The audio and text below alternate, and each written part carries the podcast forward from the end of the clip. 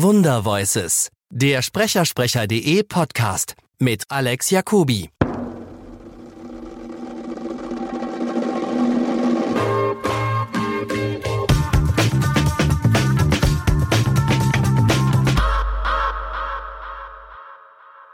Das ist ja heute im Synchron oft total andersrum, ne? Ins Studio kommen, Xen, alleine vor dem Mikro einen ganzen Film durchmachen, den man überhaupt nicht kennt. Ja, ähm, also das Alleine sprechen, damit habe ich keine Probleme mehr, Okay. weil ich das, glaube ich, äh, Two and a Half Men war eine der letzten Arbeiten, die ich noch mit Victor Neumann, der John Cryer alias Alan Harper ähm, gesprochen hat, haben wir die, unsere Szenen, von denen es ja reichlich gab, die Zweier-Szenen haben wir zusammen gemacht.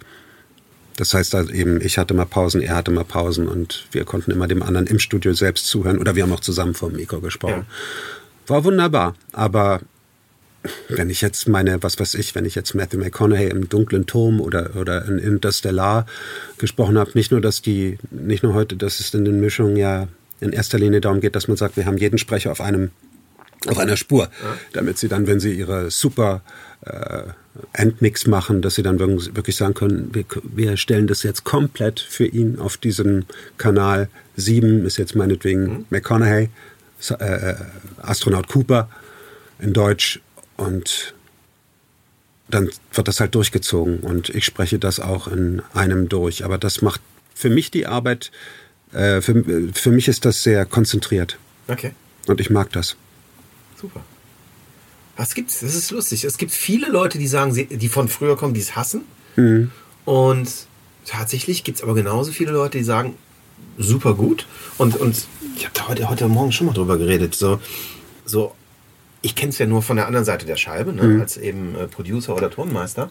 Und habe immer sehr oft gemerkt, das Gefühl, dass ein Performer, also ein, Kunst, ein Künstler oder ein Sprecher, hat bei seiner Performance korreliert überhaupt gar nicht mit der Qualität dessen, was er abgibt. Manchmal kommen Leute völlig unglücklich aus der Kabine, weil sie sich vielleicht in der Sekunde unwohl gefühlt haben, wie sie performt Und haben, das stimmt haben aber fantastisch Ja, performt. ja. Und manchmal kommen sie so raus und denkst du, nee, komm, nochmal.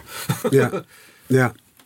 Na, vielleicht hat das mit dem, mit dem zusammen vor dem Mikro stehen auch natürlich was damit zu tun, mit wem. Also ich kann mich erinnern, als wir, äh, jetzt muss ich, nee, muss ich? Das geht sogar. Es geht. Ähm, Club der Toten Dichter. Ja. War so ein Film.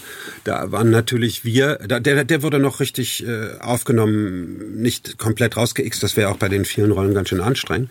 Aber da war ich natürlich mit den mit den ganzen Jungs, wir Jungs, wir Schüler, die wir irgendwie da, die, die Schüler aus der Klasse, aus der, aus der Englischklasse von äh, Robin Williams ähm, gesprochen haben, haben natürlich irgendwie zusammen aufgenommen, äh, wurden zusammen aufgenommen und haben zusammen gespielt. Es war lustig und wir hatten, wir machten Quatsch und es war, war eine klasse Arbeit und hat auch inspiriert. Nur zwischendurch kamen dann halt Sp- Sprecher, die die Lehrer gesprochen haben. Das war dann natürlich auch, weil die Lehrer ja in dem Film auch so richtig alte, alte, ernste Pauker waren, kamen dann natürlich auch so, so ähm, ehrwürdige Kollegen aus dem Schillertheater, die fanden das dann überhaupt nicht lustig. Und das war dann anstrengend. Wenn du dann wirklich plötzlich, dann stehst du da als, als, als, als irgendwie, als, als Wie alt warst du?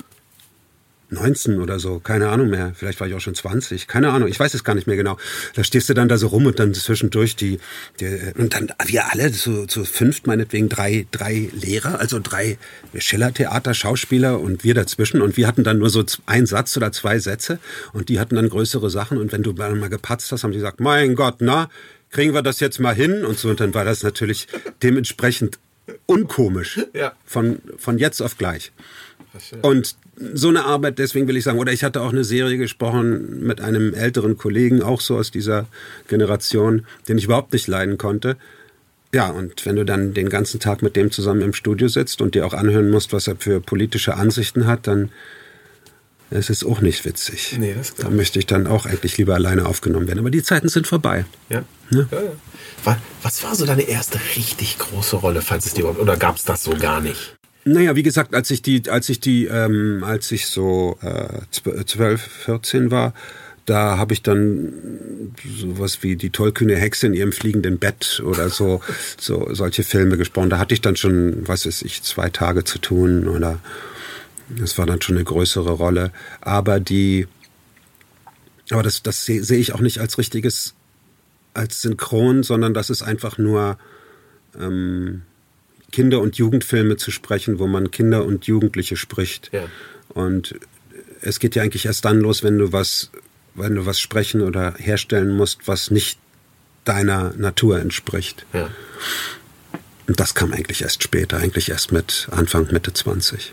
Und so ähm, ging das so mit erstmal kleineren Rollen los oder bist du direkt los und direkt auf die großen Hollywood-Filme gekommen? Oh, ich glaube, das ging richtig gleich los. Ich weiß auch, dass es unheimlich abhängig davon war. Äh, ich hatte dann meine eigene Wohnung und habe mir dann einen Anrufbeantworter gekauft. Und das war das entscheidende Ding. Der Anrufbeantworter war das, was heutzutage so E-Mail oder, ja. oder, oder Social Media ist, ja. Also, dass du, dass du einfach, dass man dich erreichen kann oder irgendwie einen Kontakt zu dir knüpfen kann oder sagen kann, hättest du Zeit, äh, im März für uns eine Rolle in einem Film zu sprechen? Ja, und dann kamen dann so Filme wie Birdie, der war, der hat mich äh, beeindruckt. Oder Breakfast Club war auch so ein Film, den ich klasse fand, äh, wo, wo dann auch der Synchron interessant wurde. Und dann, äh, dann ging das eigentlich los mit, mit den Rollen. Wo, dann wurden die Rollen auch anders. Der Inhalt der Rollen wurde anders als einfach nur Belangloses mhm. oder, oder Seichtes.